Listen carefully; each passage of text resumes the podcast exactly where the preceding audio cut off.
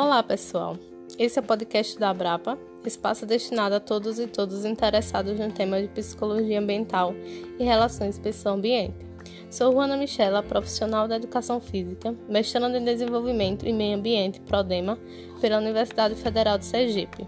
E hoje iniciamos Conversa Rural, uma série de podcasts que será composta por quatro episódios com o propósito de discutir os efeitos do Covid em comunidades rurais.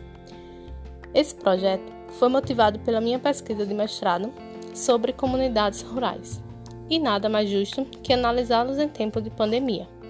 Sabemos que esse cenário ultrapassou fronteiras e com isso chegou até as comunidades rurais, mudando totalmente a dinâmica da vida das pessoas. Devido às estratégias de isolamento social, com o propósito de conter a disseminação do novo coronavírus, as feiras livres estão sendo suspensas em todo o Brasil. Sendo assim, como os feirantes estão lidando com a ausência das feiras livres e como estão lidando com o isolamento social. E é por isso que hoje vamos bater um papo com o Ney. Ele trabalha na agricultura, é feirante e ele vai explicar para a gente como tem sido a vida dele em tempos de pandemia. Bom dia, Ney. Bom dia.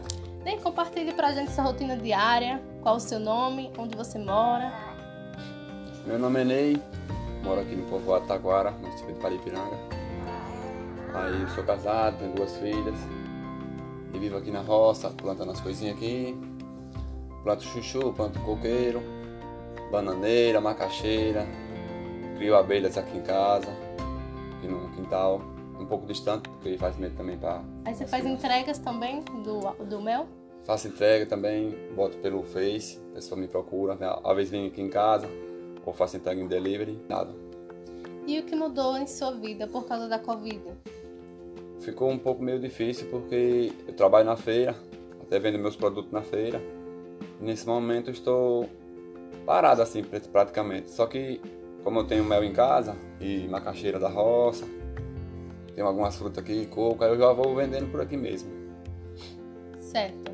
E você vende na feira quantos dias na semana? Só aqui na de Paripiranga ou você vai para outras regiões? Eu vendo em Paripiranga é, terça, sexta e quarta. E tem uma outra cidade que é Simão Dias, que eu vendo no sábado lá. Certo.